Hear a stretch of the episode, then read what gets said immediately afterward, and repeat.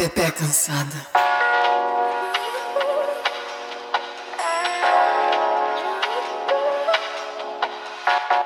Se você é mulher, você está cansada. Se você é uma mulher que se relaciona com um homem heterotop em qualquer escala, você deve estar mais cansada, cansado ou cansada ainda. Pois vamos ser cansados juntos. Pepe Cansada chegou pra gente dar aquela desabafada básica sobre os homens. Todos eles, pai, irmão, tio, namorado, marido, amigo, colega de trabalho, Bolsonaro. Sempre tem um pra tirar nossa paciência em qualquer lugar. Mas é óbvio que a gente não vai falar só disso. Além de contestar o patriarcado e tentar destruí-lo, também vamos desabafar sobre viver a vida como uma Pepe cansada neste mundão. E ainda contamos com a sua ajuda para trazer histórias, desabafos e o que mais estiver no seu coração, porque não tá fácil pra ninguém. Eu sou Berta Salles. E eu sou Thaís Odelli e nós estamos cansadas. Pepe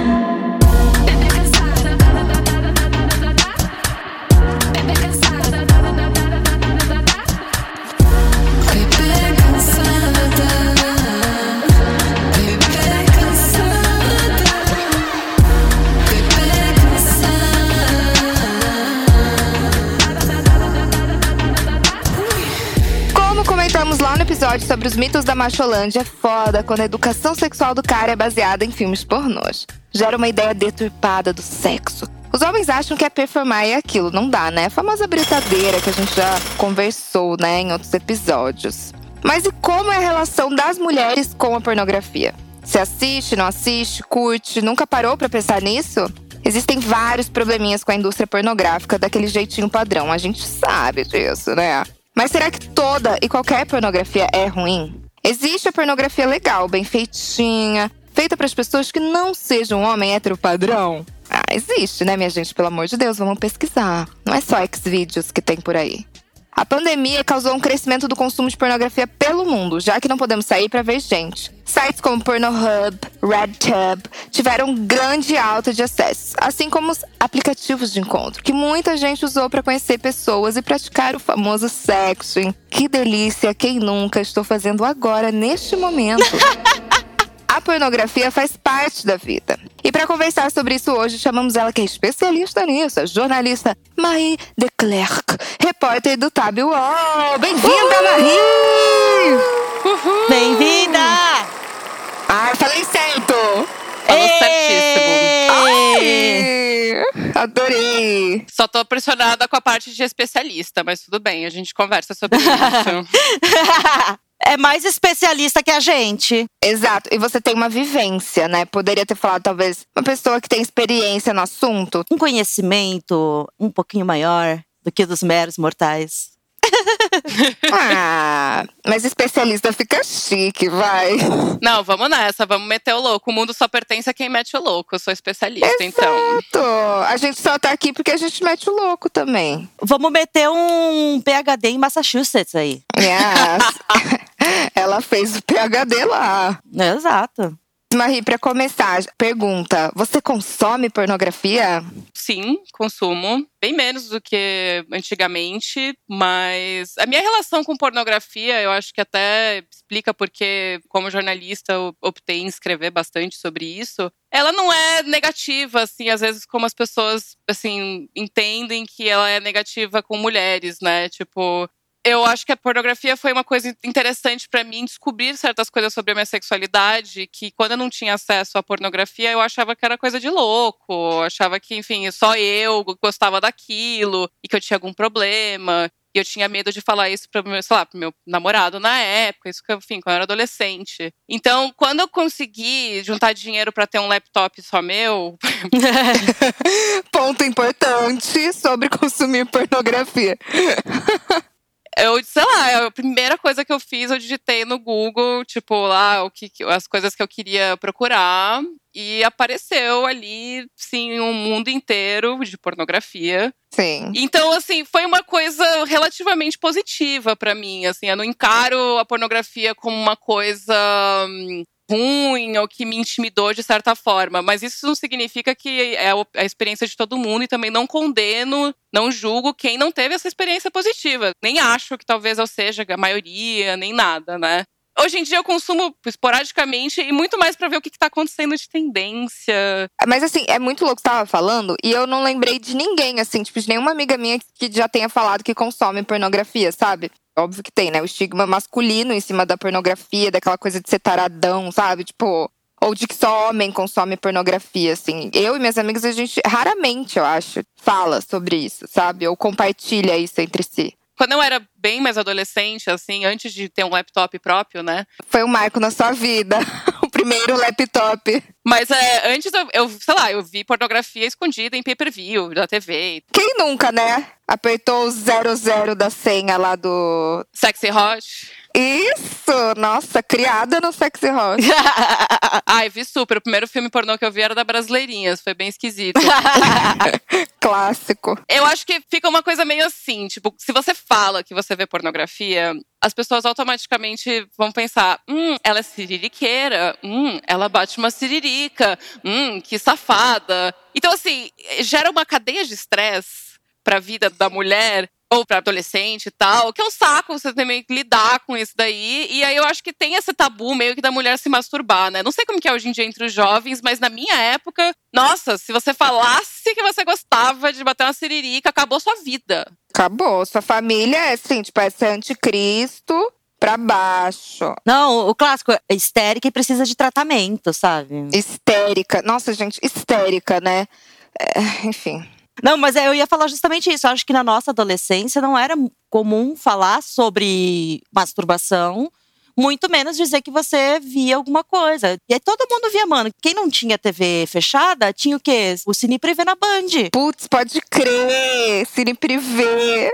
Que era isso. Você tava acordada e, tipo, tocava o canal, via alguma coisa interessante acontecendo lá e ficava, opa, deixa eu ver como isso vai continuar. E foi ali, acho que eu, pelo menos, o primeiro contato assim que eu tive com pornografia foi nisso. Era cine privê ou eram as minhas tias olhando as playboys dos maridos. E elas faziam isso na nossa frente. Nossa, meus primos. O meu pai assinava Playboy e eu acho que, enfim, isso é uma coisa que não era pornografia, né? Era uma coisa que ia mais pra nu, essas coisas eróticas, É. sei lá. Se bem que eu não vejo muita diferença entre os dois. Mas sim, foi meus primeiros. Inclusive, eu quis ser jornalista porque eu li as, as matérias da Playboy. Eu ficava, Nossa! A única pessoa que lia. A pessoa que realmente assinava pelas matérias da Playboy, pelas Olha, eu acho que meu entrevistas. pai. é, Talvez ele fazia pelos dois, não quero saber, assim. É melhor não saber, né?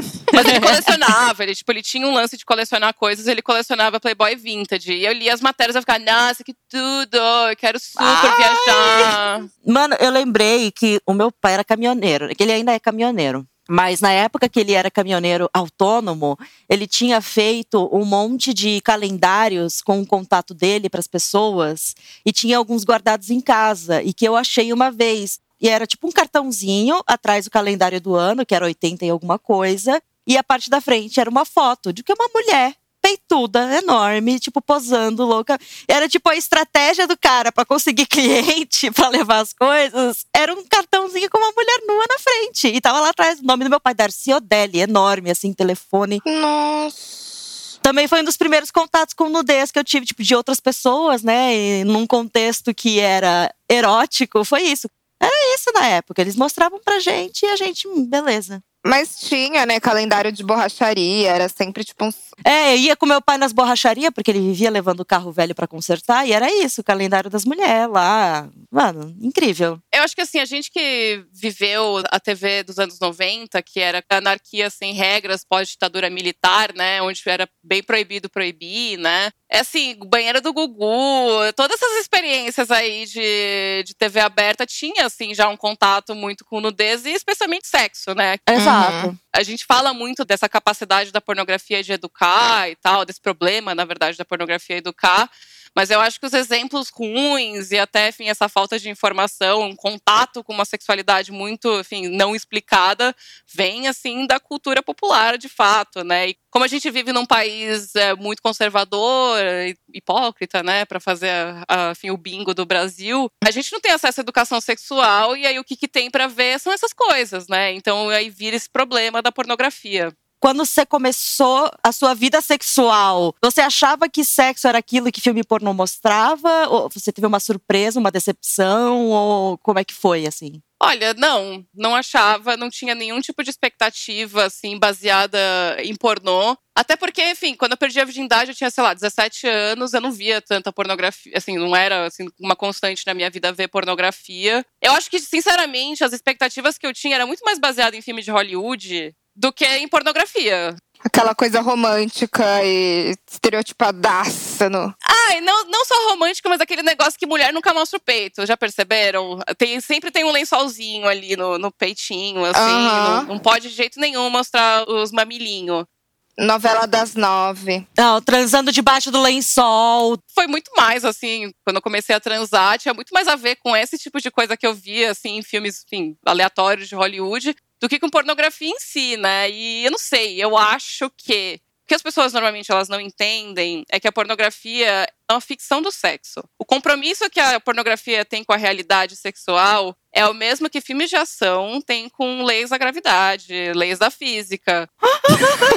Muito bom. A gente pode estar vendo o pornô mais amador que existe, sabe? De qualquer forma, aquilo vai ser uma ficção. Porque as pessoas estão editando aquilo de uma forma para o espectador ver e, e criar uma fantasia em cima disso. Então, isso nunca vai ser real. E aí surge esse problema, né? Como a gente não tem educação sexual, como, enfim, é super, um super tabu, né? Você falar de sexo, você, enfim, explicar o que que é prazer. A pornografia, ela acaba tendo esse caráter educativo. Só que ela não foi criada para ser educativa. Só Exato. que, ao mesmo tempo, a indústria pornô, e quando eu falo indústria pornô, eu tô falando assim de vários países, mas especialmente os Estados Unidos, que é a maior, ela não pode lavar as mãos e falar, ah, não, mas a gente não faz com o intuito de educar. Então, o problema é de, que, de quem assiste com esse intuito. Então, tem que ter uma movimentação, e tem, já está tendo, né, há algum tempo, de algumas produtoras, especialmente pessoal mais alternativo, de criar conteúdo pornô que possa ter um impacto positivo na pessoa, dela aprender como é que é o sexo, assim, aprender como ela pode transar, enfim, de uma forma não respeitosa, mas vai transar direito, sabe? Transar não direito, achar que é uma isso. brincadeira, não achar que todo Uhum. mundo quer anal, tipo,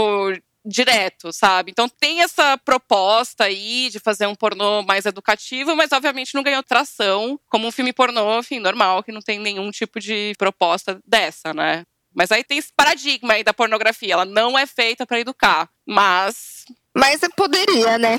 Porque eu acho que não é feita pra educar, mas de certa forma educou vários homens a transarem dessa forma com mulheres, né? Tipo, quantas vezes a gente já não se deparou com a britadeira ou com o comedor de cu, os fissurado pelo seu cu, tipo, nem te conhece e já tá enfiando a jeba no seu cu, tipo assim, amado.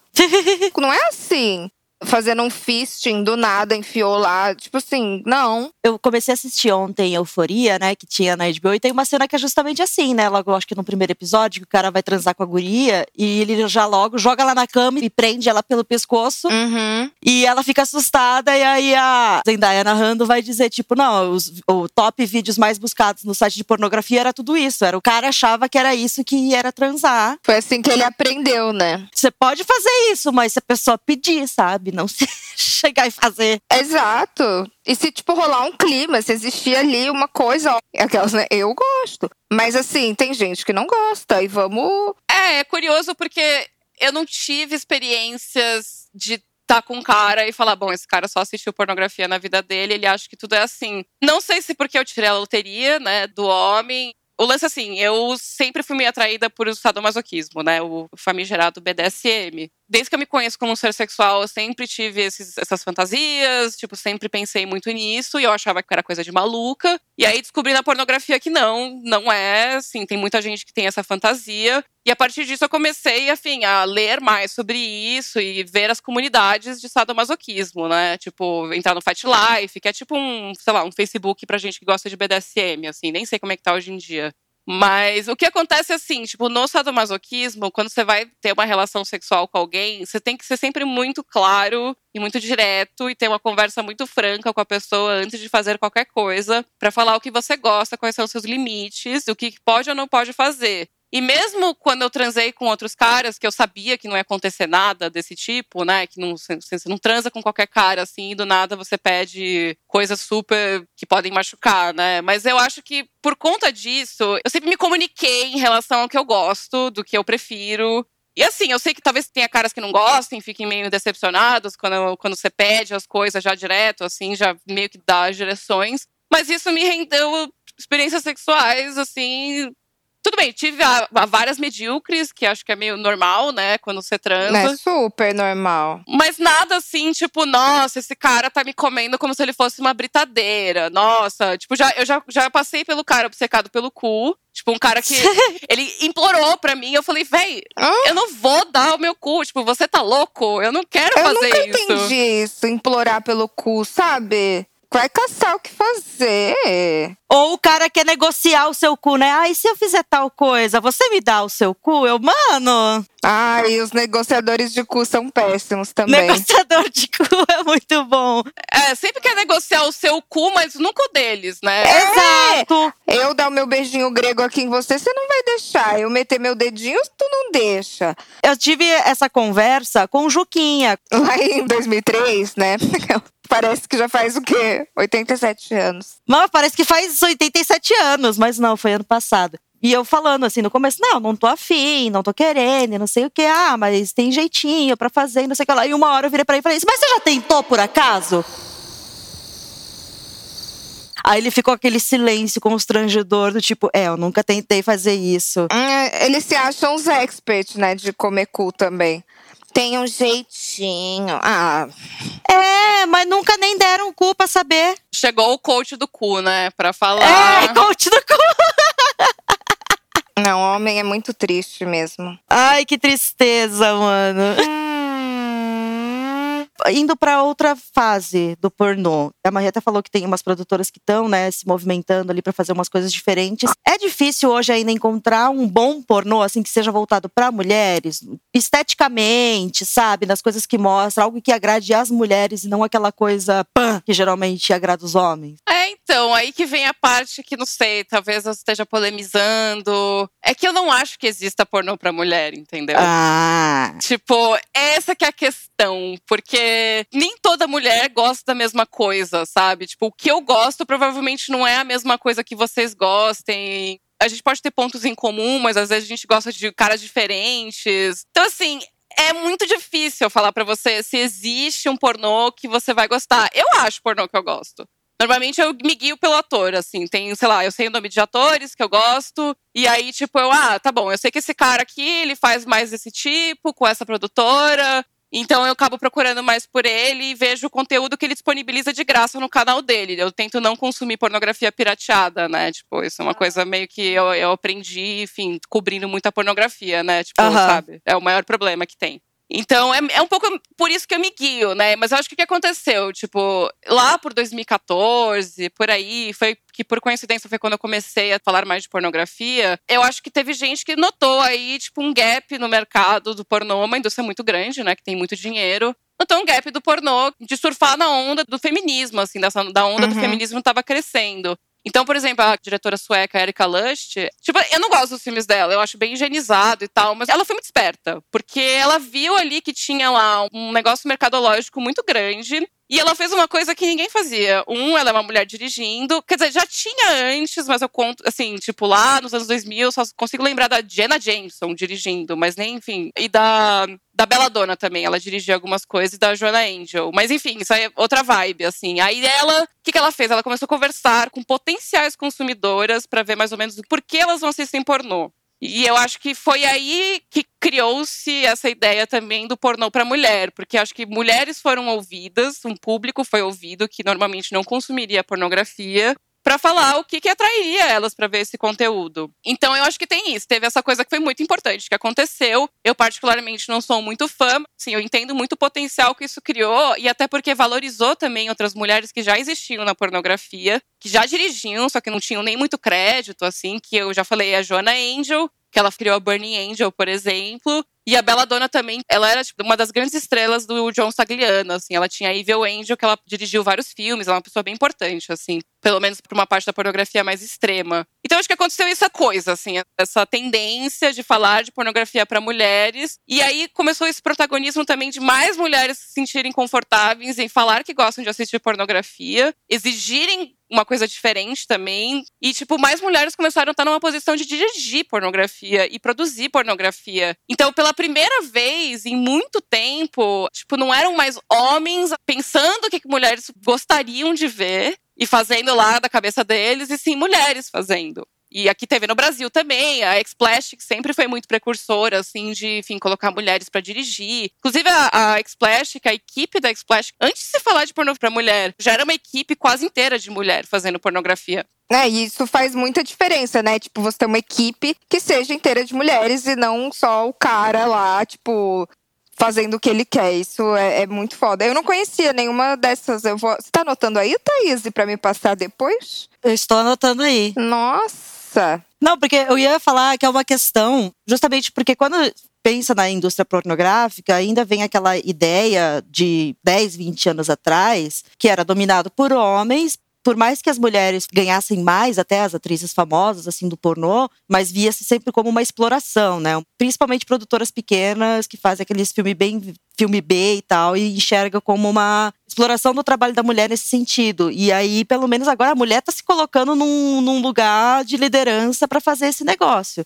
Eu sei que tem muita gente que critica qualquer tipo de pornografia, né? O que eu acho bem.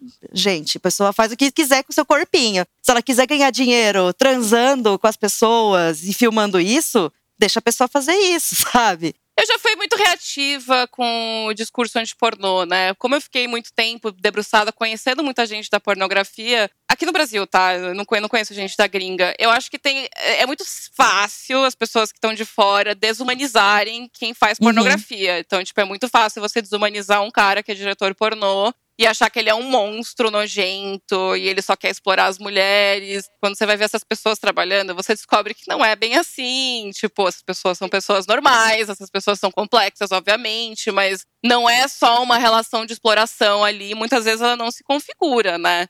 Então, assim, eu acho que existe exploração na pornografia, assim como existe em diversos segmentos precarizados, sem regulamentação. Então, isso vai acontecer, isso está sujeito a acontecer. E aí, quando as pessoas falam que toda pornografia é uma exploração, você está menosprezando e minimizando quando de fato acontece um problema em alguma gravação quando de fato acontece uma coisa não consensual, quando tem uma relação tipo comercial abusiva. Então, isso é uma coisa que eu tento, enfim, chamar muita atenção para isso. Eu tenho diversas críticas sobre a indústria pornô, nos termos que ela funciona, até porque nos últimos anos para cá, tipo, teve a entrada das big techs. Então, tipo, os sites de streaming e tal, são sempre de uma ou duas empresas, né? Ou é Mind Geek, ou é uma outra que eu sempre esqueço o nome, que é uma sigla, que é a dona Dex Videos. Essas big techs, elas entraram, elas compraram várias pequenas produtoras e outras grandes, e elas sucatearam completamente o mercado da pornografia. Já era sucateado antes, mas elas sucatearam ainda mais. E teve uma coisa de pedir mais conteúdo, mais extremo, porque dá mais view. E isso barateou o trabalho das performers. E, enfim, cria toda uma relação de precarização, uberização, vai. Uberização. tipo, muito ruim que, que acontece na pornografia. E isso me irrita um pouquinho, porque quando as pessoas que são anti-pornô, elas nunca falam da indústria em si, do funcionamento econômico da indústria. Sim, que é um trampo, né? Tipo, é um trampo também, exato. É. Assim, a gente tem que criticar isso, sabe? E não, é tipo, ai, mas ela vai optar por trabalhar com sexo, mas aí trabalho sexual é intrinsecamente abusivo. Eu não sei, acho que fica meio sexo dos anjos, assim, discutir essas coisas e fica improdutivo, sabe? Aí fica essa coisa tipo, ai, será mesmo que a gente deveria ver essa aqui? Eu não sei, eu tenho várias questões, assim, com isso. Eu acho que às vezes tem um preconceitozinho por trás desse discurso de crítica também, porque, querendo ou não, a gente cresceu numa sociedade que é super moralizada. Nossa, isso é errado, nossa, não pode dar no primeiro encontro, nossa, não pode isso. Aí a, a pessoa toma a decisão de querer entrar nessa indústria, de querer ganhar dinheiro com isso, e de fazer uma carreira nisso e já fica, caralho, mas deve ter alguma coisa errada e não sei o quê. E, e fica enchendo a cabeça de abobrinha para justificar alguma coisa que, no fundo, a pessoa tem um preconceito, não conhece direito, não sabe como é que é, como funciona. Então acho que tudo é ruim, né? Sim, com certeza. Uma dúvida, assim, tipo, minha que veio agora. Essas pessoas, essas produtoras, eles costumam, tipo, o dinheiro ele gira bem? Essas pessoas são bem pagas? Tipo, esses atores, atrizes, equipe. Então, depende muito, muito, muito, muito do país que você tá falando, do que, que essa pessoa faz. A pornografia do Brasil, ela teve uma fase de ouro, que foi no fim dos anos 90, até mais ou menos o. Um pouquinho mais a segunda metade dos anos 2000, né? Porque eu acho que foi a época que a Brasileirinhas, ela começou a fazer muito pornô de celebridade, né? Tipo, Gretchen, Rita Cadillac, Alexandre Frota, que foi o primeiro, né? Tipo, Vários desses, assim, isso girou muito dinheiro para a indústria e também na mesma época existia a Butman Brasil. Eu fiz um perfil até do dono da Butman, ele foi um cara assim super também importante para a pornografia brasileira. Essa época rodava assim muito dinheiro, assim. Quando você fazia pornô nessa época, se você fazia sucesso no pornô nessa época, você comprava casa, você, tipo, tinha grana, você conseguia se sustentar bem, sabe? Tipo, o Alexandre Frota, ele ganhou muita grana fazendo isso por causa do, do tanto de DVD que vendeu. Mas aí o que, que aconteceu? O que ajudou e atrapalhou ao mesmo tempo. A pornografia ela sempre adere muito rápido a novas tecnologias. Então a internet foi uma coisa assim, obviamente, chegou muito rápido para a pornografia, o que gerou capital, mas gerou pirataria. Então isso foi decaindo de uma forma que o que acontece hoje em dia? Hoje em dia não é mais tão rentável você fazer pornô tradicional. Assim, hoje em dia você não vai fazer um filme, você vai fazer uma cena. Então, tipo, você fecha um contrato ali de, sei lá, duas, três, quatro cenas e depende muito o valor, né? Tipo, pornô gay paga um valor, pornô hétero paga outro, fetiche paga outro. Depende muito também do que você vai fazer. E assim, o dinheiro não é tanto. O que eu descobri, assim, falando com muita atriz pornô, falando com muita gente que faz pornografia, é que a pornografia ela acaba sendo uma boa vitrine para você fazer programa. Por exemplo, se você é garoto de programa, garota de programa, se você faz pornô, isso você pode aumentar o seu valor do programa, assim, exponencialmente. Você pode, tipo, cobrar muito mais porque a pessoa quer transar com quem tá no filme. Valoriza o passe, né? Aham. Valoriza, exatamente. Tem essa questão. Então, assim, gravar pornô não dá tanto dinheiro como antes. Tipo, ninguém entra mais querendo ser rico na pornografia. A galera entra porque sabe que dá uma visibilidade. O que dá dinheiro, se você quer ganhar dinheiro de verdade, é fazer conteúdo próprio. Aí é você abrir um OnlyFans. Ah, Com OnlyFans e tudo mais, né? eu ia falar do OnlyFans agora. É, eu também já ia perguntar, tipo, tem esse novo lugar? Ai, eu quero muito botar o pack lá, o pack do pezinho no OnlyFans. Menina, deixa eu te contar uma coisa. Hoje eu fiquei conversando com uma guria que tem OnlyFans. E eu tava conversando assim pra saber como é que é. Que ela perguntou: ah, você nunca pensou em fazer e não sei o quê. Eu tava perguntando de preços e não sei o que lá. E ela super tipo, mano, você nunca vendeu pack de foto? Eu pago tanto, tanto pra tantas fotos suas. Eu, caralho, eu vou fazer uns pack de foto agora pra vender, mano. Porra, me passa esse contato. Eu vou fazer também. Vou te passar esse contato. Tô precisando de dinheiro. E ontem eu fui dormir pensando, e se eu começar a fazer pack de pezinho, hein? Que nem a guria do Euforia. Meu pé é meio feio, eu acho. Não sei se meu pé venderia. O meu é bonitinho, tá com as unhas pintadinha. Eu nunca vi seu pé. Manda uma foto. aquelas. Eu tenho meio nojo de pé. é, você odeia pé. Eu não gosto que coloque o pé, tipo, acima da minha coxa, sabe? Tipo, se encostar, eu, eu tenho vontade de vomitar, assim. Eu odeio quando pedem foto de pezinho, eu odeio tudo, eu odeio muito pé, velho. Eu vejo qualquer coisa, cara. Eu já vi qualquer tipo de pornografia. Não, tá, eu não, vejo pornografia que é crime e tal, mas, tipo, eu já vi todo tipo de coisa bi- bizarra. Mas pé é tipo uma coisa que aparece alguém chupando um dedo, eu desligo. Ah, não, chupando o dedo eu não consigo. Nossa, você acredita que um homem, uma vez que eu, tipo, conheci, assim, por aplicativo, a gente saiu pra transar, ele chupou o meu pé. Ah, Eu, assim, eu quis vomitar na cara dele na hora, assim, não encostei mais minha boca nele. Foi meu filho, Deus me livre. O máximo que eu gosto é receber massagem no pé e dar uma massagem no pé da pessoa. Hum, eu não gosto. ah, eu não gosto não, viu? Porque pra mim eu acho relaxante massagem no pé. Pé molhado. Não, sair o pé, você vai lá, higieniza o pé corretamente, lavadinho. Você pega um creminho hidratante pra deixar mais, mais maleável, assim. Tô engatilhada com esse assunto aí, vamos, vamos Desculpa. mudar. Brincadeira. Chega de pé por hoje. Chega de pé.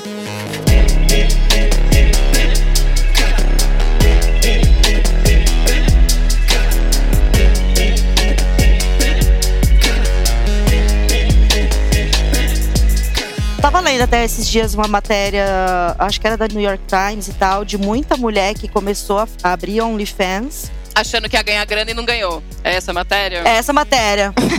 As frustradas. As grandonas ganham pra caralho, né? Mas tem umas que entram achando que vão ganhar um monte também e é aquela coisa, não vai ganhar tanto assim, né? Mas é, é tipo produção de conteúdo. Eu, tipo, eu fiz um especial É. de reportagem também que eu falei com diferentes perfis, assim, de pessoas que fazem OnlyFans. Assim, gente que ganha muita grana, tipo 20 mil por mês. A gente que tá ganhando, assim, tá começando a ganhar uma graninha, assim. O que as pessoas esquecem é que é que nem você querer ser influencer. Você tem que conquistar uma base de seguidores e fãs que estão dispostos a pagar pelo seu conteúdo. E para você conseguir fazer isso, se você não tem uma base, tipo, de fãs, você tem que começar do zero. Você tem que ficar o dia inteiro nas redes sociais, fazendo propaganda, trocando divulgação com outras minas para você conseguir Sim, é uma assinante. função. E é um trabalho, tipo, que não tem hora pra acabar. Todo mundo que eu conversei, tipo, um era um ator de pornô gay, outra, a Letícia, enfim, ela, ela, ela é publicitária, mas ela vende conteúdo sensual. E tem a Mel também, que, enfim, que ela só trabalhava com isso de fato. Todo mundo trabalha pra cacete, trabalha mais do que eu trabalho como jornalista e mais do que, enfim, qualquer outra pessoa e tem que saber uma série de funções, tem que saber editar, tem que saber de rede social. Aí que entra esse negócio que eu acho bom, eu acho um bom aprendizado. As pessoas elas têm essa ideia que o trabalho sexual é fácil. É uma coisa de gente encostada, que é muito simples. Tipo, ah, ela é prostituta? É só transar e tá tudo bem. Ah, ela quer fazer pornô? É que o pessoal acha que só porque faz de graça, só porque manda nude de graça e, e transa de graça, que é tranquilo. Exatamente. Eu acho até um educativo nesse sentido. Porque aí a pessoa ela fica com essa impressão que, ai, não, que, ai, que fácil. Ai, porque a Belle Delfine ganha milhões. Sim, ela ganha milhões pra essa mina. Ela não deve ter dormido durante três anos da vida dela pra conseguir gamer disposta a comprar água de banho dela. Sim, essa história é muito boa. Tipo, eu acho que tem, as pessoas esquecem que tem essa coisa. Então, e fica um aprendizado que trabalho sexual não é fácil. Não é fácil. Nunca vai ser. Não. Eu lembro que uma vez um amigo meu também, ele ia ajudar uma amiga dele que abriu um OnlyFans e ele queria que eu ajudasse também a fazer essa divulgação, né? Mas aí entra a parte foda, não tinha um público formado pra isso. Ela não queria usar as redes sociais próprias dela, onde tinha mais pública pra isso. Aí tá, né? Aí é, é Reddit, é Twitter, não sei o quê, porque o próprio Instagram acabou virando um problema também pra, pra esse pessoal, né? O Instagram ele bane da Shadow Ban qualquer pessoa que usa esses termos de OnlyFans. É isso, trabalho sexual, assim, o virtual, tem muito empecilho pra você fazer ele na internet. Tipo, tanto que teve uma época que o PayPal suspendeu o pagamento de todas as minas que faziam cam. Eu tenho amigas que perderam dinheiro. Cacete. É um negócio complicado, cara. Tipo, é assim, tem muita lei que tem nessa intenção de, ai, contra a exploração sexual. Aí você pensa, nossa, que legal, que lei, enfim, importante. Mas você vai ver, é toda uma série de coisas que só criminaliza e dificulta e precariza mais o trabalho da pessoa que trabalha com sexo. Nossa, é meio marginalizado, né? Que deixa a pessoa mais vulnerável. Eu não sabia disso tudo, não. Não, eu lembro que quando eu tava pesquisando o negócio lá do OnlyFans, eu acho que uma das que tem mais seguidores e assinantes no OnlyFans, ela excluiu o perfil dela do Instagram, porque não, não adiantava ter esse perfil lá pra tentar trazer pessoas. Ela já tinha um público formado que veio de lá, foi todo pro OnlyFans e usava o Instagram só pra divulgar, sei lá, a rede de produtos fitness dela. Mas nada citando OnlyFans, nada falando disso, porque, tipo, Só balinha pra crescer cabelo, Gami. e, e é um problema, na verdade, agora para todo produtor de conteúdo, basicamente, né? Porque depender de uma rede social só pra divulgar seu trabalho, mano, não dá. Nossa, eu tô querendo morrer com essas mudanças no Instagram, sério. Ah, eu, sei lá, vou continuar tendo blog, que é a coisa que eu sei fazer. Blog nunca vai morrer. Queria a volta do Fotolog, né? Ia ser tão legal a volta do Fotolog. Putz, o Fotolog. Ai, a minha rede social é o Twitter, né? Imagina como minha vida é tóxica. Nossa, não.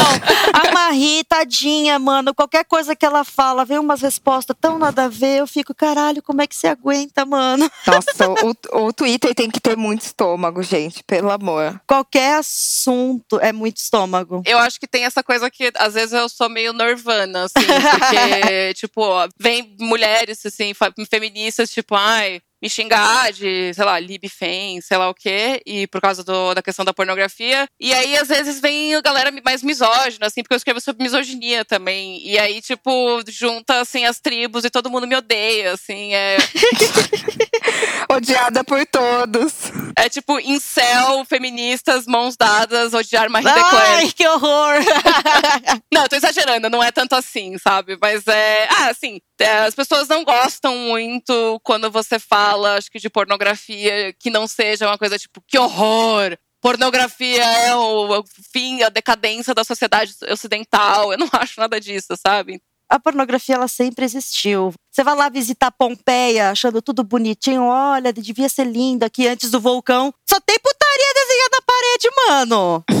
Eu fui pra Pompeia. É tipo, é maravilhoso. Você vai lá numa sauna, tipo, não, mentira, eu não vi isso, mas eu sei que existe. Tem um negócio lá na porta, tipo, ai, fulana chupa caralho. É, sim! Fulano é muito cu. bom. Tinha pichação da época, tipo, falando, sabe? As coisas. É muito bom. Mano, sempre foi assim. Só que agora, tipo, óbvio, é muito mais exacerbado por causa da internet, né? É muito mais fácil colocar as coisas online, divulgar, piratear. Eu lembro que no ano passado, quando começou a pandemia, e eu tava com fogo no rabo, alguém falou: ah, ativa a localização no Telegram se não quer entrar nos aplicativos, porque dá pra ver pessoas que estão perto, e você pode conversar com alguém. Fiz isso e caí num grupo só de conteúdo pornô aqui da região central de São Paulo. Eu não entrei no grupo, só que você não precisa entrar pra ver as coisas. Você pode só, tipo, não precisa ser membro do grupo, né? Você pode só ficar olhando Ah, isso é no Telegram, né? no Telegram. E, mano, era muito conteúdo de menina de OnlyFans ou de perfil daquele só pra amigos, sabe? Do, dos melhores amigos do Instagram, que tem umas que fazem isso. Nossa, é tudo vazado. Isso é um grande problema pras minas. É, e é um grande motivo que eu penso também. Ah, eu acho que eu não vou fazer um OnlyFans por enquanto, porque eu sei que tudo vai vazar. Não é nem questão das pessoas verem, é só pra ter um controle do que eu faço, sabe? Eu conversei muito sobre essa coisa de vazamento, assim, com, enfim, com a galera que faz. Tipo assim, se você tem medo de cair na net, não faça jamais venda de conteúdo. Isso é o filtro, inclusive, que separa quem quer vender conteúdo e quem não quer. Esse é o grande filtro, porque você vai cair na net, ponto final. Então é isso. Se você se importa com isso, não faça.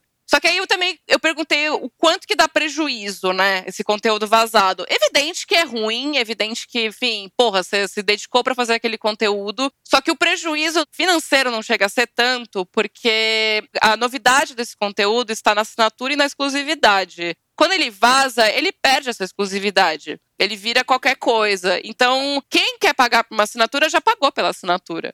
Tipo, o público cativo já pagou por ele, por esse conteúdo. Então, quem tá vendo é a galera que nunca normalmente pagaria. E o que essas produtoras reclamaram é quando cai nesses grupos de vazamento que tem um monte de menor de idade, às vezes. Isso é um problema muito sério, assim, de, falar de pornografia aqui na internet. Tipo, pode cair, enfim, menor de idade pode ver. E o pior é isso, né? Desde que a gente ganhou nossos primeiros computadores, meus primos, o negócio deles era procurar coisa pornô, mano. É adolescente, é menor de idade, porque é proibido, então eu quero ver, e não sei o que lá, e é foda, olha, eu bato muita punheta. rararara. Mas é uma loucura isso, né? Eu entrava, quando eu era muito novinha, eu entrava no chat da UOL, vocês lembram? Daí criava o bonequinho. Sim! Eu entrava super. Mas eu falava muita putaria, tipo, com. Daí eu fazia fake, tipo, procurava foto de mina gostosa, pelada, tipo. Eu não ia tão longe assim, Berta, perdão. Você acredita que eu fazia esse tipo de coisa? Eu tava lembrando disso esses dias. Caralho! E eu tinha, sei lá, uns 9, 10 anos, eu acho. Amiga! Eu ia na casa do meu pai, meus pais tinham acabado de separar. E meu pai é um putanheiro, né? Porque ele consumia muita pornografia, assim, tipo, no computador dele. E aí, quando eu vi, eu já tava lá no chat da UOL, mas só por diversão, assim. Falando uns absurdos, uns absurdos. Ah, não, eu era muito santinha, eu morria de medo de entrar nesses chats. Assim, eu tive uma época na minha adolescência, ai, uma beca querendo me descobrir e tal. Eu sei que você já é mais velho, né? Tem esse problema, assim, na... Tem essa questão. Tem essa questão. Um salve pras loucas que abre o Tinder no asilo. Só isso que eu tenho a dizer. 60 mais? Não, 60 mais eu- depende, depende super. Se for 60 mais bem apessoado, aí vai. É, não, tem uns que dá pra ir. Não, tem uns assim, tipo, ai, eu não vou falar o nome do- dos caras que eu iria porque vai dar muita polêmica, mas. Ah, fala! Ai, um Fernando Collor eu iria, viu? Nossa, o Fernando Collor. Não, mas o Fernando Collor agora ou o Fernando Collor presidente? Ambas as épocas, eu acho. Eu não sei. Não sei o que acontece. Deixa eu ver como ele tá hoje, eu vou pesquisar. Fernando Collor hoje em dia. ele tá com a face feliz de quem confiscou a poupança de milhões de brasileiros, né? É. Mas ele tá mal, minha amiga. Olha, olha isso, ele tá todo marcado. É tudo uma questão de perspectiva. Dá os dentes de prótese. O Corega. Ah, mas vê que não deve ser de todo mal, né, o Corega Tab. Ah, a minha mãe, desde que se casou com meu pai, ele tá com ele, ele usa dentadura e nunca reclamou. E ele não usa corega. Porque tem um charme aí, eu acho. É. O charme, né, que também é um fetiche. Mas no o chat wall, enfim, eu entrava, falava com, enfim, homens mais velhos e tal. Eu ficava mentindo idade e tal. E, enfim, já cheguei, já cheguei a me encontrar com, tipo, uns dois, três, mas nada rolou. Você Além... encontrou? Encontrei. Para. Você tinha quantos anos? Eu tinha 15. Só que, assim, já aconteceu, assim, tipo, num desses encontros do cara me olhar e falar, não, tchau. Você é uma criança, vai embora. Tipo, não, né, não, você tá maluca, né? Ai, que bom. A outra coisa que eu amava era o chat roulette e o Omegle. Ah, era bom demais. Era muito bom. Não, eu entrava muito no chat do Terra, do UOL, só que eu sempre entrava nos chats de cidades ou por idade, sabe? Porque nesses lugares, quando entrava alguém falando putaria, ele já era quicado pra fora do chat. Era mais sério, né? Era mais sério. Não, era sério, mas era só babaquice, né? E o chat, né, da, da Rádio Atlântida, onde eu conheci meu primeiro namorado. Ah, ela é muito do Rio Grande do Sul. Maravilhoso. Ela é muito RS. A pequena cidade, qual que é o nome da, da cidade mesmo? Vitimarsum! Vitimarsum, sério, eu amo. Eu adoro. Eu fui na caixa resolver meu rolê do FGTS. Tive que ir na agência, que nem uma Neandertal. Aí a mulher olhou meu RG, ela só, como é que se fala o nome dessa cidade? Eu, Vitimarsum. Ela começou a rir, mas uma risada tão gostosa. Deu, nossa, que bom que eu proporcionei alegria no dia dessa mulher aqui da caixa. Porque, nossa, a vida dela não deve estar sendo fácil dessa mulher. Não deve estar sendo fácil nem um pouquinho. Tava vazio na hora que eu fui, mas pelo amor de Deus, né, tadinha? Pobrezinha. E, minha amiga, pensando na moça da caixa, vamos gerar entretenimento, mais entretenimento. Vamos chamar o Disque DR? Disque terrível! Vamos dar pitaco na vida dos outros.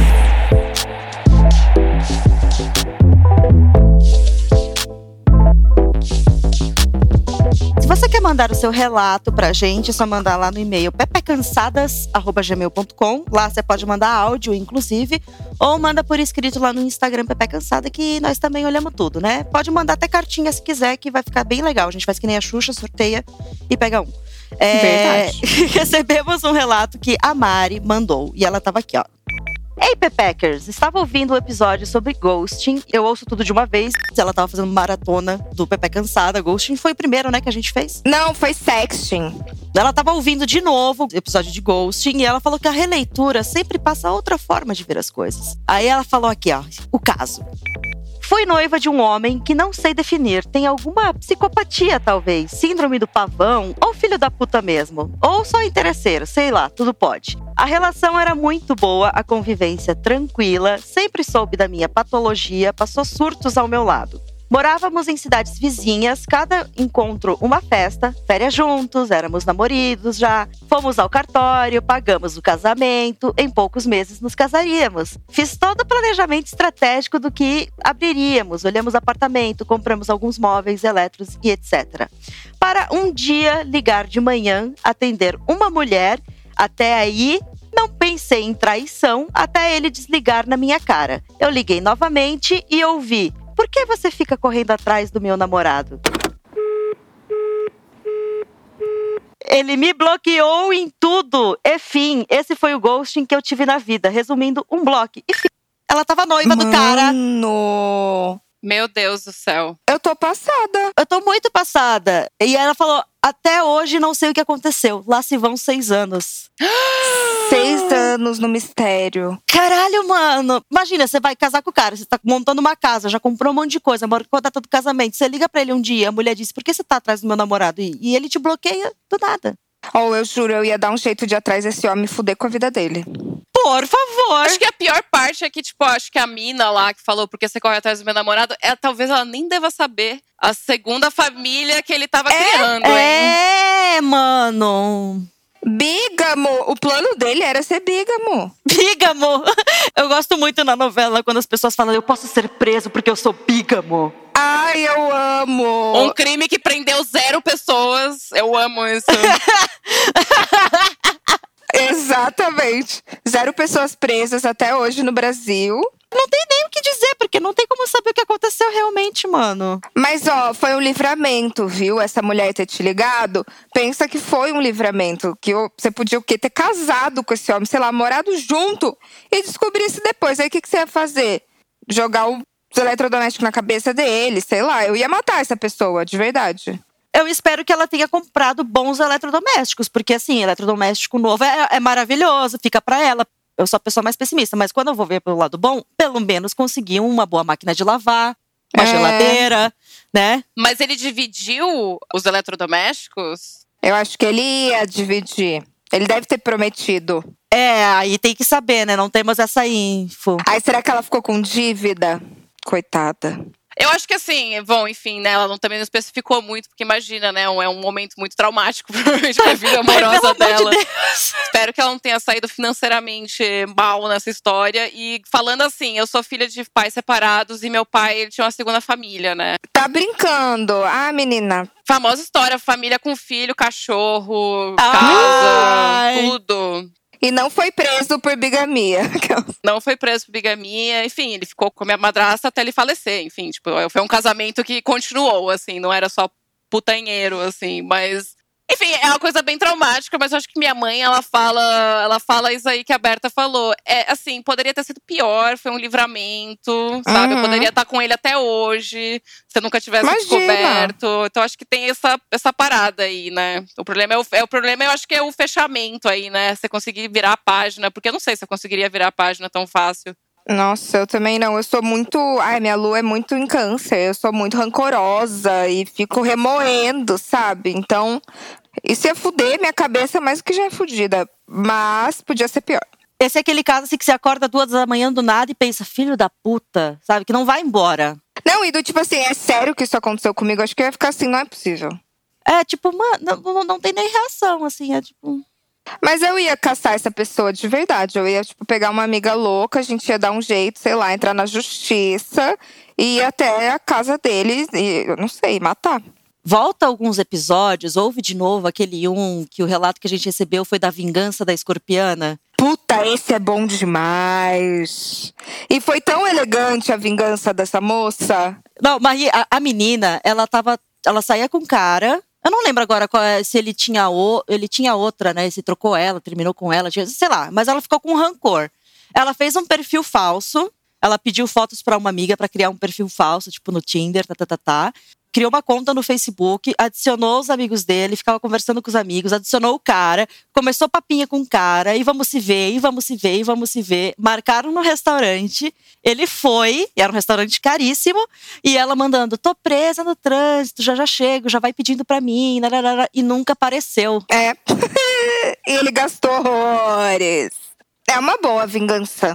É elegante. É chique. Ninguém se machucou, só o cheque especial dele. Meu sonho é mandar um saco de cocô pra alguém, sabe? Ai, é lindo também, sonho em mandar um saco de cocô com alguém. Embalar pra presente e deixar na porta. Eu nem sei como que eu seria a minha vingança perfeita.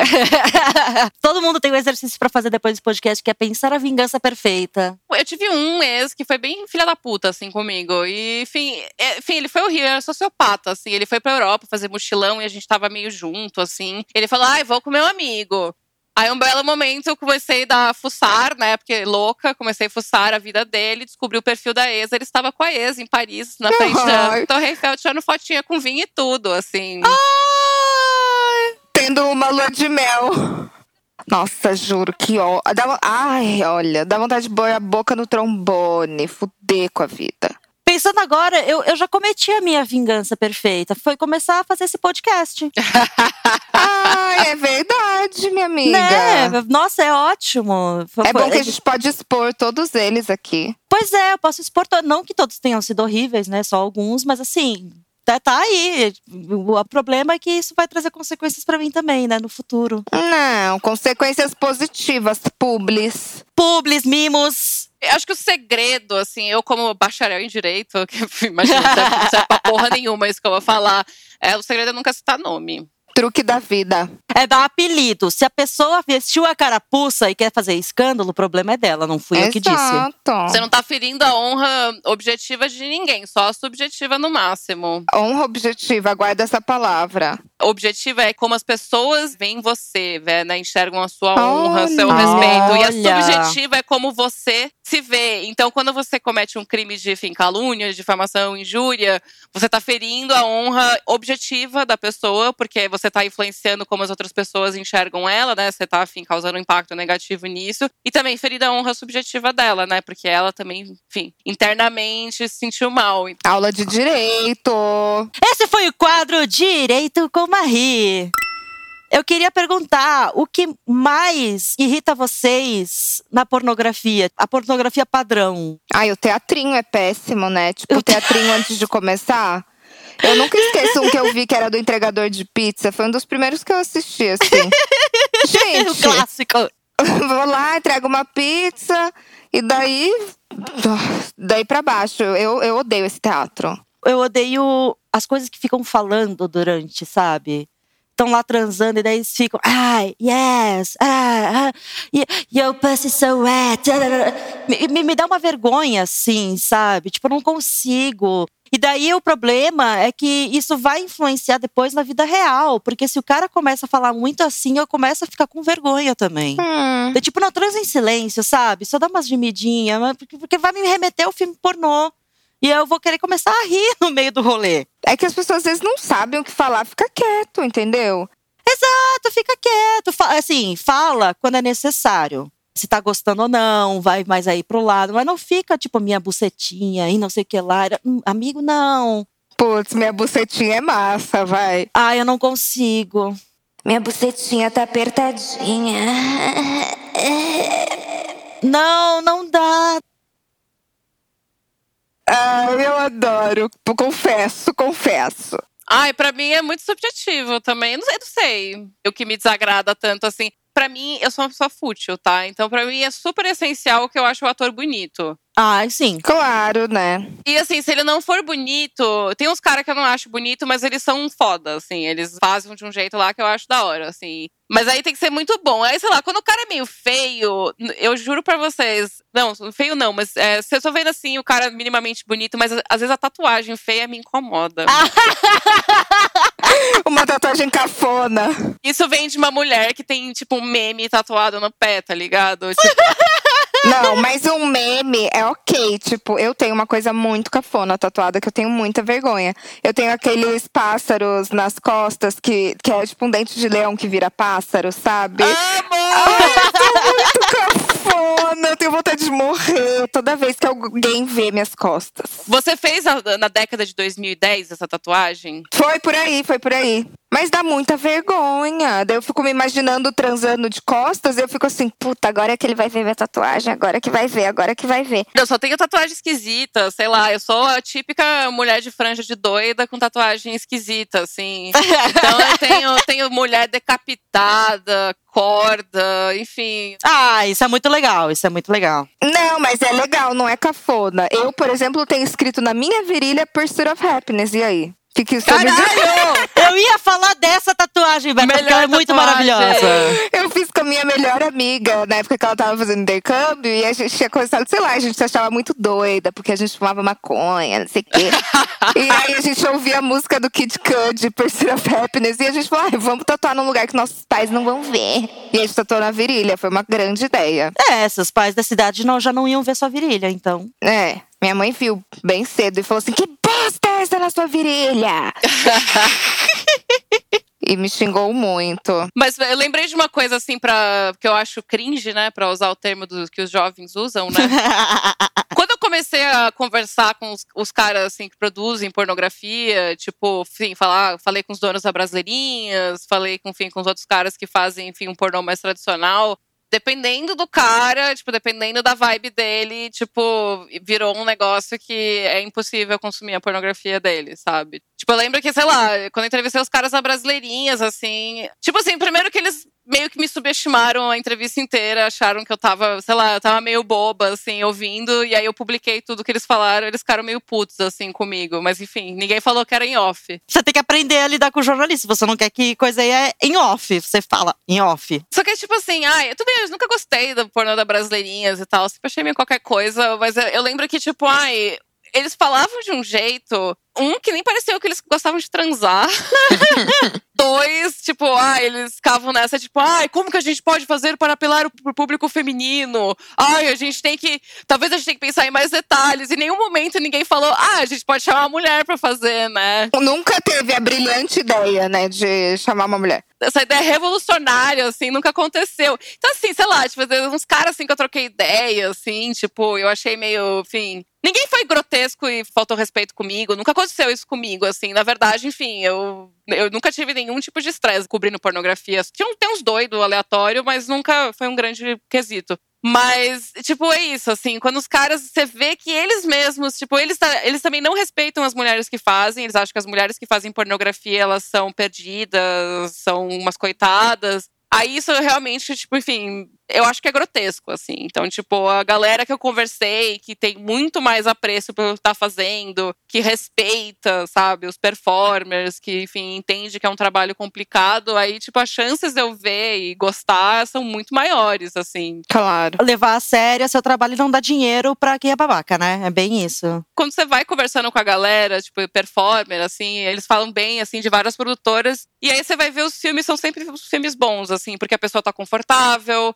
porque o contrato que ela assinou é um contrato sério, sabe? Tipo, tem várias coisas ali. Então, acho que, no meu caso, assim, como que eu vejo mais esse lado, assim, isso acaba influenciando no que eu tô consumindo. O problema é pornografia gringa, assim. Eu sempre evito pornografia russa porque eu sempre acho que tem algum esquema, tem alguma coisa errada ali. Não, mas é que qualquer vídeo russo. Vocês seguem aquela página Look at this Russian? Tipo, sei lá. E é só uns vídeos assim muito nonsense de vários russos fazendo coisas sem noção, sabe? Ai, gente. É, enfim, a pornografia, tipo, normalmente do leste europeu, da cortina de ferro, assim, da tipo, a União Soviética, eu sempre tenho umas questões meio éticas, assim, porque né, eu não sei se alguém tá feliz ali, eu não sei se é o fetiche deles também, ninguém tá muito feliz. E não tô falando só das minas, os caras também não parecem muito felizes, assim. Uhum. Parece que alguém tá fazendo algum favor por alguma coisa de crime, eu não sei. Alguma coisa tá errada. É, eu não gosto, assim, eu, eu realmente passo muito longe disso, assim, eu realmente tento consumir de lugares que é menos abstrato, assim, essa relação de produtor, assim, eu minimamente eu sei de onde vem. Eu acho que isso é uma coisa interessante, assim, se alguém tem vontade de consumir, mulheres, sei lá, que estão nos ouvindo, pesquise, assim, primeiro que você gosta, e aí, a partir disso, você consegue destrinchar um universo muito grande. Você pode achar atores que você gosta, você pode achar práticas que você acha interessante. E também, tipo, você consegue até consumir de forma mais ética, né? Tipo, o que você tá vendo ali. Porque você vê a produtora, você vê se tem alguma coisa em relação a essa produtora, se tem algum tipo de denúncia. Ah, enfim, dá pra fazer. Dá pra ser ético e certinho nesse rolê, né? É, dá pra ser. Tipo, você nunca vai ser 100% ético e certinho, porque amanhã, sei lá, eu adorava um ator pornô, o James Dean, eu amava ele. Ai, sim. Uhum. Eu achava ele o cara mais foda do mundo. Ai, meu Deus, ele está revolucionando a pornografia. Ele, o que, que aconteceu? Mais de sete meninas vieram falando que ele era um cara super abusivo no set. E ele era vendido como o bom moço do pornô. Porque ele tinha carinha de bom moço e tudo mais. Eu lembro dessa história. Ele começou fazendo muito pornô de BDSM, né? Então eu conheci, tipo, quando eu comecei a ver as coisas dele, ele, enfim, ele tava bem no começo de carreira dele. Como eu consumia muita coisa de BDSM, tipo, eu acompanhei o começo dele. E de fato ele parecia um cara mais ligado no prazer ali. Só que, enfim, foi tudo por água abaixo. Mano, mas eu lembrei agora, eu prezo muito pela estética da coisa, né? Eu gosto de coisas bonitas, pessoas bonitas, enfim, tem que estar bem colocado, bonito, uma luz boa e tudo mais. E desse grupinho lá do Telegram que fica mandando porno, é, é aquela coisa caseira, ou é aquela coisa muito brasileirinha, não sei o que lá. E um dia botaram um vídeo, tinha uma hora, eu acho, mano. Nem sei como é que conseguiram subir esse vídeo lá que era um cara que ele conhecia as gurias pela internet, ele falava, ah, eu faço vídeo adulto e não sei o quê. Chamava elas pra conversar e saíam pela cidade andando e o objetivo deles era transar em locais públicos. Só que assim, eles não se conheciam. Então, enquanto eles andavam até os lugares, eles ficavam conversando sobre a vida, sobre não sei o que lá. e darará. Aí era uma conversa mó legal. Isso é muito pornô de quem consome filme europeu, Thaís. Ai, é muito filme europeu. E aí, a ideia deles, o plano deles que eles tinham, né, um plano a cumprir, era ir para uma biblioteca pública e transar numa biblioteca pública. Aí eles testaram assim, tipo, para ver se ele- alguém apareceria num, num jardinzinho e não sei o que lá, e daí foram pra biblioteca e tudo mais. Mas ficava um joguinho de sedução e, e uma coisa que dava muito tesão, mano. Foi acho que o vídeo mais legal de pornô que eu vi, porque era natural, era os dois se conhecendo na hora, não era roteirizado, era os dois conversando e transando quando dava, sabe? Tipo, bibliotecas são muito vazias. Eles conseguiram e não foram pegos.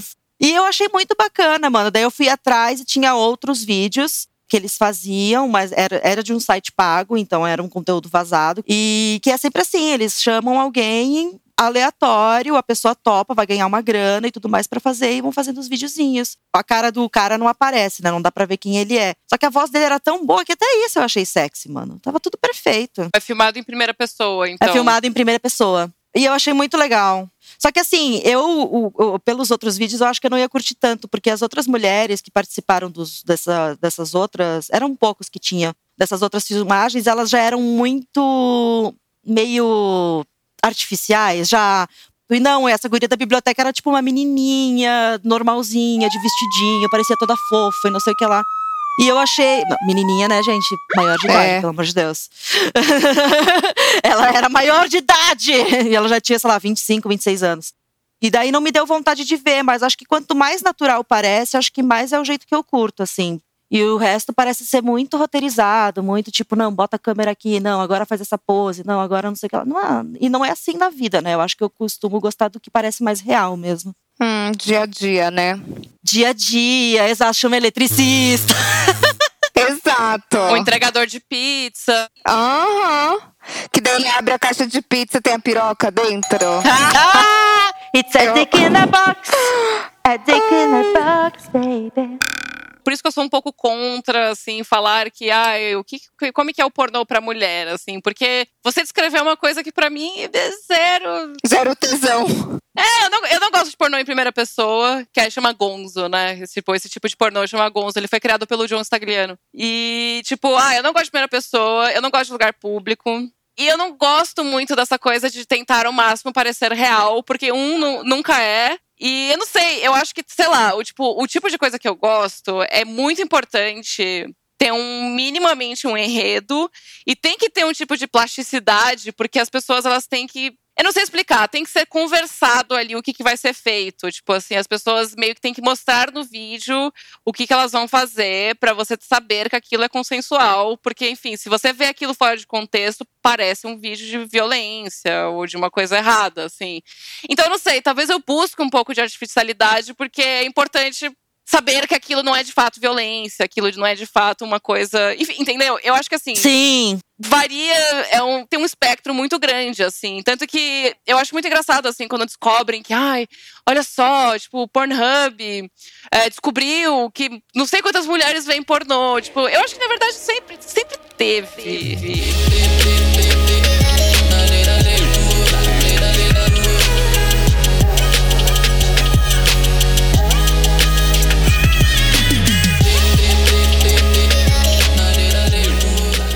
E agora vamos pro outro quadro, crédito ou débito. Vocês têm uma- vergonha que você passou recentemente, sabe, Marie? Eu tenho uma humilhação, mas é uma humilhação, sim, eu acho pesada essa humilhação, mas eu conto. Ai, conta. Vamos lá, vamos lá, a gente já tá curiosa. Ai, sei lá, tipo, isso foi em 2000 e... tipo, 11, 12... Não, acho que era 12. Tava eu solteira, eu sou monogâmica em série, né? Então, as épocas que eu fiquei solteira, elas são muito pontuais, assim, na minha vida, né? E aí teve uma determinada época que teve um intervalo entre meu primeiro namoro, que durou três anos e meio, tipo, enfim, e aí de- depois meu outro namoro, que eu passei o rodo. Ê, alegria. Bom demais, passei muito rodo. E, enfim, o que aconteceu foi assim, ah, eu tava num rolê, e aí esse rolê tava meio ruim, peguei o metrô, tipo, quando- e quando eu tava saindo do metrô, eu encontrei com um cara, que era um cara que eu conhecia de balada e tal, sei lá, era tipo, o cara foi amigo de amigo. E aí, nessa, assim, ele, ai, vamos pra minha casa. Ele, tipo, ele morava do lado da, da onde eu morava, assim. Eu falei, ah, beleza, vamos nessa, vamos nessa. E aí, só que eu tava muito bêbada, ele também. A gente, enfim, bebeu, foi meio, sei lá, foi meio qualquer coisa. Ele, ele falava que nem um supla. Mas ele falava, tipo, inglês, assim, tipo, yo, yeah, papito. Não, ele falava, tipo, oh yeah, fuck me. Sabe, sabe assim, era ruim. E ele tinha um sotaque, tipo, meu, de bolsa, porque, enfim, eu sou de São Paulo, tenho sotaque de bolsa. Só que ele, ele tinha isso vezes mil. E ainda ele falava umas coisas em inglês e tal, ruim. E aí, beleza, até aí, tudo bem. Tipo, foi medíocre e tal, tchau, adeus, até nunca mais. Aí eu encontrei com ele uma outra vez, a gente só se deu oi, só que eu prestei atenção nas tatuagens dele. Ah lá. E ele tinha umas tatuagens meio fascistas. Que? Puta que pariu. Ele tinha, tipo, umas tatuagens meio, tipo, tema São Paulo Revolução Constitucionalista, um non, non do cor nu, duco. Aí eu vi aquilo, fiquei, tipo, sei lá, meu cu fechou pra caralho, porque eu fiquei, meu Deus, eu transei com um fascista. Ah, fecha tudo, né? Seca na hora. Nossa, eu fiquei mal, assim. Aí eu lembro que eu fui no Facebook dele, que enfim, na época a gente ainda usava Facebook, o finado. E eu fiquei procurando o que, que ele achava, assim, de política e tal. É um cara que, assim, nunca falava de política, não, tem, não tinha um A de política. E as pouquíssimas coisas políticas que ele curtia eram as coisas envolvendo o quê? São Paulo. E sempre as coisas que só facho gosta. Eu lembrei de uma outra humilhação também, mas eu não sei se você tem mais espaço pra falar de outra humilhação. Sempre tem. A humilhação tem o tempo que ela quiser. E ela é importante, né? As pessoas precisam ouvir. todo dia eu faço vergonha de alguma forma, né? Mas eh, em termos de, acho que de relacionamento, encontros e tal, teve também nessa época aí que eu tava passando rodo, tipo,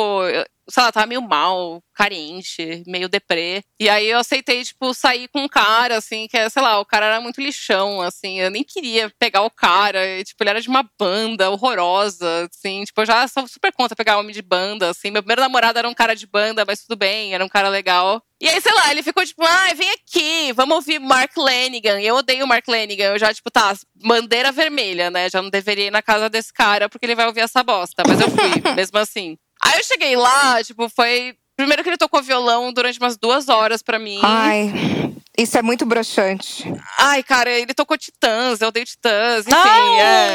Ele tocou Legião. Legião é o clássico. Se tivesse tocado o Tempo Perdido, eu ia ficar amarradona. Adoro o Tempo Perdido, acho uma baita música. Você tá mentindo. É a música do Legião que eles são mais The Smiths, eu acho maravilhoso. Mas enfim. Aí ele ficou tocando violão, aí, tipo, sério, o negócio. O cara todo cagado, assim. Aí, tipo, a gente tran- tentou transar e foi horrível. Ai! Eu não quis, e ele também meio que não queria, e aí deu tudo errado. E aí eu virei pra ele e falei assim: tá, eu vou embora. E ele, não, como assim você vai embora? Eu falei, eu vou embora? Ele, não, não, como assim? Eu, tá, mas eu quero ir embora. E ele escondeu a chave da casa dele. Não. Uh! E, e o mais engraçado é que hoje em dia, quando eu conto essa história, tipo, as pessoas ficam, meu Deus, você não morreu? Você não, você não ficou com medo? Eu não sei, eu não senti uma, uma energia de serial killer ali. Eu senti mais uma energia de um cara muito, muito frustrado e desesperado, que queria de qualquer forma que eu ficasse ali pra não contar pra ninguém que ele broxou, tá ligado? Ah. Ele queria redenção.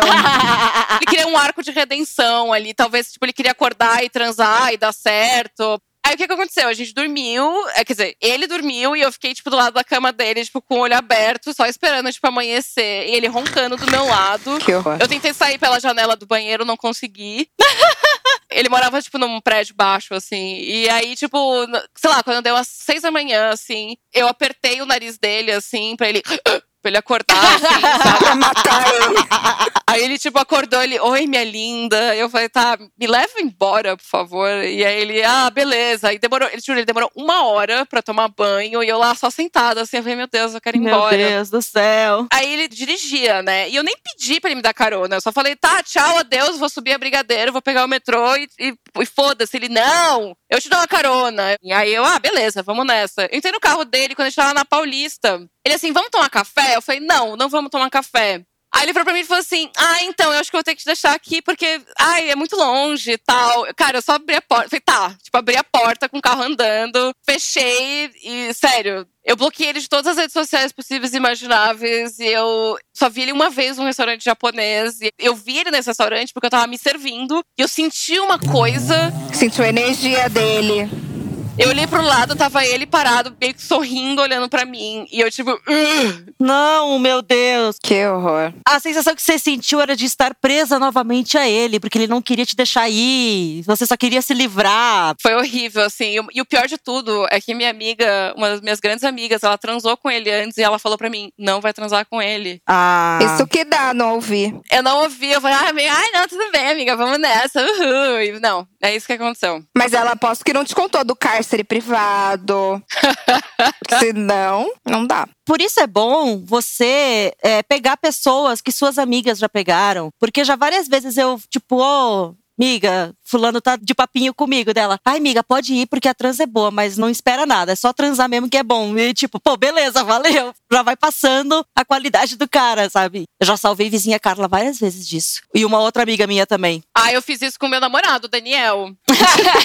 Sério mesmo. Antes de sair com ele, eu sabia que ele tinha transado com enfim, uma amiga minha muito tempo atrás. Eu mandei um áudio pra ela. Falei, ah, e aí? Tipo, e eu vou sair com ele. E aí, ele é legal, ele é um cara que vale a pena. E aí eu eu recebi o seguinte áudio.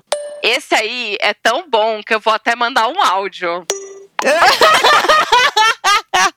Valeu o áudio. Então, quanto tempo juntos? Dois anos. Tem que agradecer, amiga.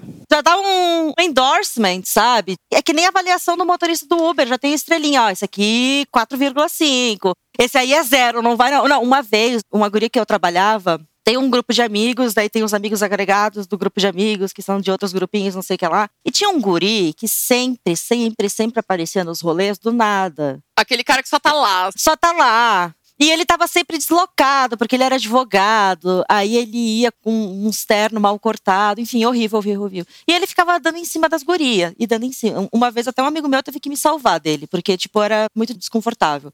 Aí, uma, eu tava trabalhando tal, e uma colega minha, amiga, dei match no Tinder com esse cara, a gente tá conversando e parece muito querido. Quando ela me mostrou a foto, era esse cara. Ela me mostrou primeiras conversas. Eu, ah, ele parece legal, não sei o quê. Quando ela me mostrou a foto, eu falei, não, ami não, amiga, não, para de falar com ele. sei- Aí eu comecei a contar as coisas e tal. Aí ela ficou, nossa, amiga, eu ia cair numa furada e não sei o quê. E. E eu, tipo, é.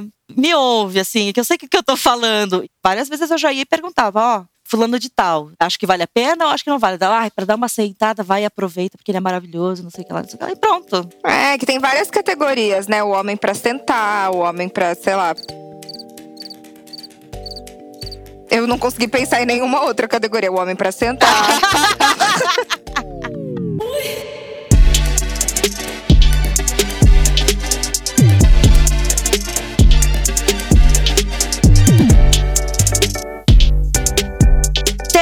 Chorou por cima, chorou por baixo?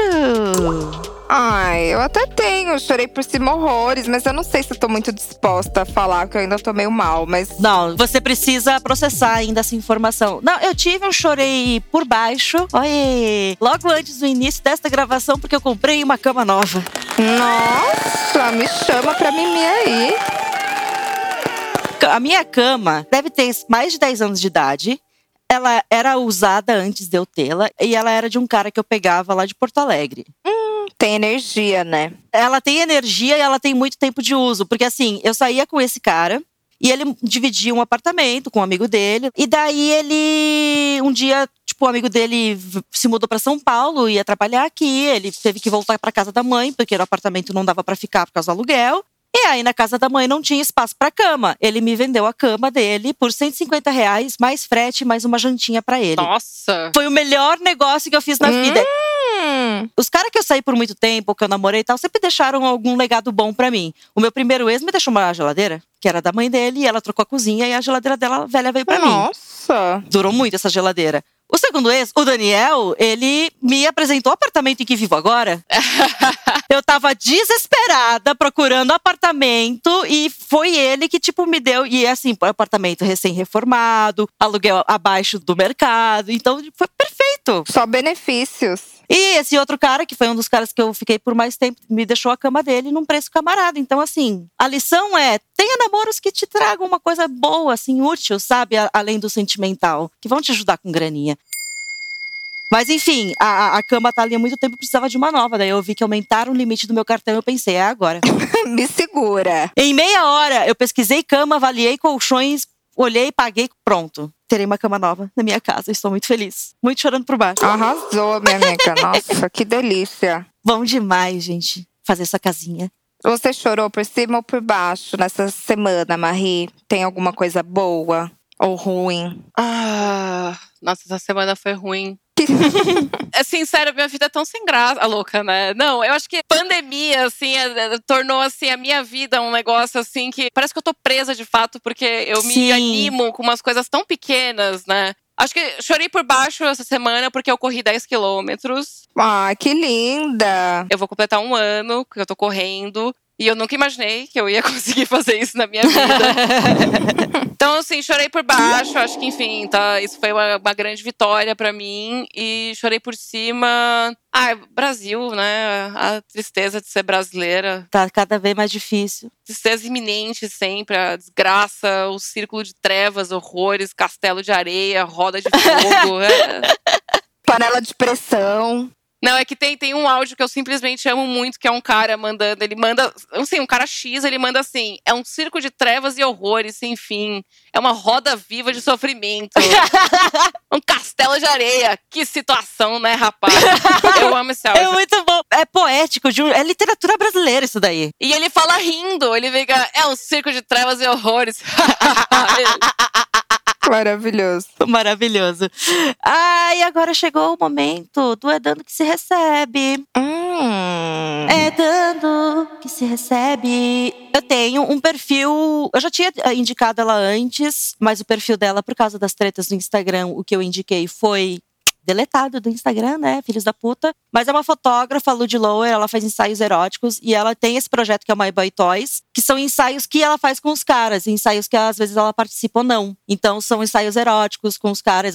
Esse perfil tinha lá um- algumas fotinhas, porque ela tem um site, na verdade, que se assina para ter é, acesso ao ensaio completo. Mas aí tem o perfil dela mesmo, é Lud Lower, ela é fotógrafa, acho que ela é aqui de São Paulo, se não me engano, e eu acho as fotos muito maravilhosas. Deletaram o Instagram dela? O My Boy Toys foi deletado. Nossa, e, era- e é um projeto que tem um tempão, né? Exato, tem faz tempo. Mas daí ela tem o perfil dela, né, de fotógrafo, porque ela, ela trabalha com fotografia de ensaios e tal, tanto com homens quanto com mulheres. E tem o Lower Toys, que daí é, é meio que juntando tudo. Mas o My Boy Toys, que era só focado no- nos caras, acabou sendo deletado. Obrigado, Mark Zuckerberg. Sempre causando. Enquanto a gente estava falando, acabei lembrando também de um livro que tem a ver com o tema do podcast, que se chama Bonita Avenue, do Peter Bualda. É um autor holandês, se não me engano. E é sobre um cara. É, é tipo, é livro do homem, é, já chegando quase na terceira idade, tendo uma crise, não sei o quê. É. Mas é muito bom. Porque, assim, é um professor de matemática de uma universidade super foda. Ele já tá, sei lá, quase nos 60 anos, tem uma filha adolescente que vai pra faculdade, não sei o quê. Ele é respeitado por todo mundo. Só que ele tem uma. Não um vício em pornografia, mas ele gosta muito de uma atriz pornô específica. Sempre compra os vídeos delas e tal. E um dia ele acabou notando que ela era muito parecida com a filha dele. E é um livro muito foda, assim, porque vai mostrando como isso vai tomando conta, assim, vai deixando ele perturbado, sabe? Ele, a vida dele decai depois dele perceber isso e tal. E tem uma questão do livro que fala também sobre indústria pornográfica, de uma mulher que quis ser atriz pornô e tá cuidando da carreira e acabou tendo uma boa. uma vida bem construída, assim, por causa dessa carreira e tal. Então, é um livro que mistura várias coisinhas, mas é muito bom. Meio perturbador, mas é muito bom. Bonita Avenue. É isso! Adorei. Eu vou indicar as coisas que normalmente eu indico, porque é o mood board Marie de ser. eu queria indicar o livro A Professora de Piano, da Elfriede Jelinek. Eu não sei se tem tradução em português, eu li em inglês. Ele é um livro que foi baseado no filme do Haneke, o mesmo nome. É um livro muito bom, eu acho que fala sobre hierarquia de poder, inclusive entre homem e mulher, fala de relações desse tipo. Essencialmente é um livro que fala sobre poder, especialmente da mulher. Eu acho que, enfim, eu, eu fiquei bem fascinada quando eu li esse livro. O outro, provavelmente, é O Náufrago, do Thomas Bernhard. Eu, enfim, eu comecei a ler ele no passado e eu, eu amo ele. É o homem mais hater e amargurado da face da Terra. Adoro. Sim, eu acho que os livros dele são muito legais, assim. Esse é o segundo livro que eu li dele, na real, eu gosto muito. Outro livro que eu acho que todo mundo deveria ler também é Crash, do J.G. Ballard. É, não é meu favorito dele, mas, é, enfim, sexo esquisito, relações homoeróticas, adoro. Adoro homoerotismo, gente. Eu acho tudo de bom. Acho que é uma coisa também interessante. E aconselho todo mundo ver duas séries. Uma é a série animada do Castlevania. que tem na Netflix. Você vai olhar essa série e vai falar: Nossa, parece um anime feio. E é um anime feio, só que ele é muito bom. Tipo, é uma série muito boa, tem quatro temporadas. Os episódios são super curtinhos e são maravilhosos. Eu já vi 5 milhões de vezes, eu adoro. E a outra série que não tem na Netflix, sei lá, pirateia aí. Não pirateia pornô, pirateia essa série. Mas. Exatamente porque a série tem muito dinheiro já. Exatamente. Chama Halt and Catch Fire. Ah, eu acho que tem na Amazon Prime. Tem, então, tem quatro temporadas e acho que se passa num espaço de um pouco mais de uma década. Que é, tipo, sobre quatro personagens, na verdade, que estão envolvidos em novas tecnologias, criação de computadores, softwares, e é bem nesse, na época, assim, que foi bem importante, assim, tipo, criação da Apple e tal. Ai, que legal. E aí você escrevendo a série, você fica, nossa, que bosta, foda-se. Mas não, é super legal a série, tipo, é meio tipo a vibe Mad Men de desenvolvimento de personagens, sabe? Essa eu não vi, mas eu acho que a, dica tem que ser acatada, porque tenho uma amiga que ela é a rainha do bom senso. Tudo que ela me indica é muito bom. De livro, de série, de musical, que ela que me apresentou Hamilton, maravilhosa. E ela ama essa série. E, falou várias vezes pra eu assistir e eu não assisti ainda. Mas é só porque eu sou preguiçosa de ver série, por isso que eu não assisti ainda, tá, gente? Mas se a minha amiga, Diana, beijo pra você, viu e gostou muito, é porque é bom. Não, vale a pena. Especialmente, tipo, não é a mesma coisa que Mad Men. Nem ouvi falar dessa série quando ela foi lançada, mas quando ela foi, a galera meio que comparou com Mad Men, porque um que é da mesma emissora, da AMC, e também é uma, enfim, é de época, né? Porque se passa bem comecinho dos anos 80 e vai até o, o meio dos anos 90, mais ou menos. Aí a galera comparou muito com Mad Men, assim, porque ah, é de época, tipo, tem essa, esse plot aí de personagem, só que não. É completamente diferente de Mad Men. A única coisa que tem em comum é, tipo, é o lance de ser em outra década e ter desenvolvimento de personagem. Mas, enfim, de fora isso, é uma série que tem outra vibe. Enfim, eu amei essa série. Eu vi recentemente, eu tô até triste, assim, que eu vi, eu vi rápido. Maratonou. Já pode ver de novo. Leiam as matérias no Tab Wall, especialmente as minhas. Desculpa, mas eu tenho que vender meu peixe. Vende o peixe, deixa o arroba. Sim, óbvio. Não, vocês precisam ler a matéria sobre aquele escritor de Instagram que as mulheres adoram ler, Qual, qual, qual? Marcos Bulhões. Mas eu não fiz matéria sobre ele. Ah, e você não fez esse. Ah, eu pensei que você tinha feito sobre ele. Não, você fez a do cara do. Eu fiz a do mano lá, o meu conselheiro. O coach de masturbação. É, o coach de masturbação feminina, que ele fez um evento digital, assim, que ele ia, tipo, fazer uma masturbação guiada. E aí ele, tipo, fez, e aí ele, sei lá, bateu punheta na frente da câmera e. Mas todo mundo meio que sabia que isso ia acontecer, porque as minas que queriam ver, porque ele é gato. Ele não é gato, mas enfim, as minas acharam ele gato. Ele é o cara padrãozão, bonitão, cheio de. Gominho, é. Ele cobrou acho que 70 conto, assim, pro ingresso. E aí foi dois dias dele batendo punheta e falando: ai, ai, ai, eu vou te chupar. Você foi? Ah, eu participei pelo Zoom, né? E aí, sei lá, eu quis me matar 50 vezes vendo aquilo. Você escreveu depois da que a parte que te deixou com mais tesão foi quando você viu uma foto do Brizola. Isso foi completamente genuíno, porque é isso, tipo, eu tava sério, eu tava me- querendo me matar, eu tava na casa do Daniel, minha força vital tava indo embora. E aí, sei lá, o Daniel tava no outro, sei lá, no computador. Aí ele me mandou um link, ele, ai, olha essa foto do, sei lá, do Brizola jovem na campanha da legalidade. e, ele tá- e o Brizola, ele tá muito gato nessa foto, ele parece tipo Don Draper, sei lá. E eu fiquei, caralho, que gato Brizola, puta merda, ô, Brizola passava a rola. E essa foi, aí esse, esse foi o grande momento, assim, que eu tive um pico, assim, de excitação, assim, aí acabou, assim, em instantes. E foi isso, assim, eu escrevi. Mas eu escrevo, enfim, no geral, eu escrevo sobre pornografia, escrevo sobre misoginia, extrema-direita, morte, enfim, todas as coisas lindas do mundo, né, Só boas basicamente. pautas. É. Só positividade. E aí? Deixa seu arroba, deixa seu arroba aí. O meu arroba no Twitter é Viene Empate.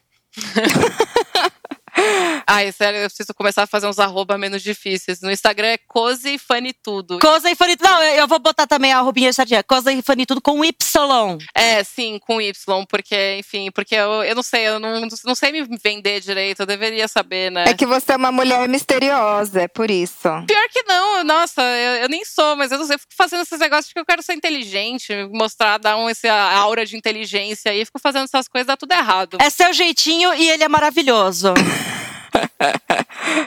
Berta, você tem um é dando que se recebe ou não? Eu não tenho nada hoje. Hoje eu tô falida de ideias, hoje eu tô falida de emoções.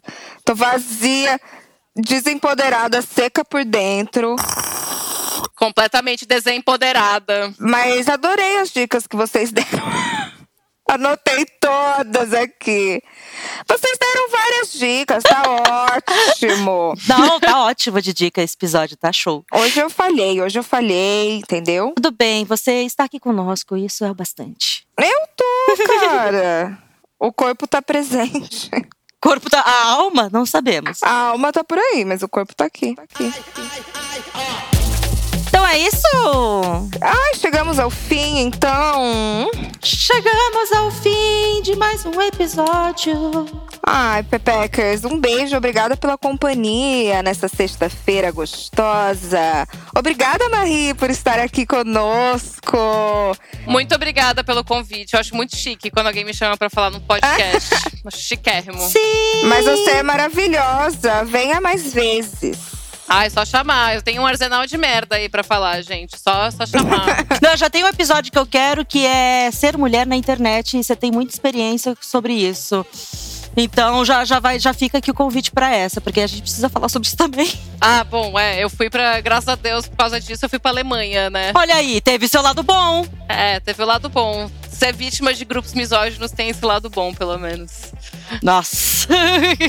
Levar até a Alemanha, uma viagem pra lá. Mas, então acabou. É nóis. Sigam a gente ah, no Spotify, porque dá aquela ajudinha de boas. Lá no Instagram também. E beijo para a Zamunda, que está editando sempre esse podcast maravilhoso. Um beijo. Tchau. Tchau, até semana que vem. Tchau.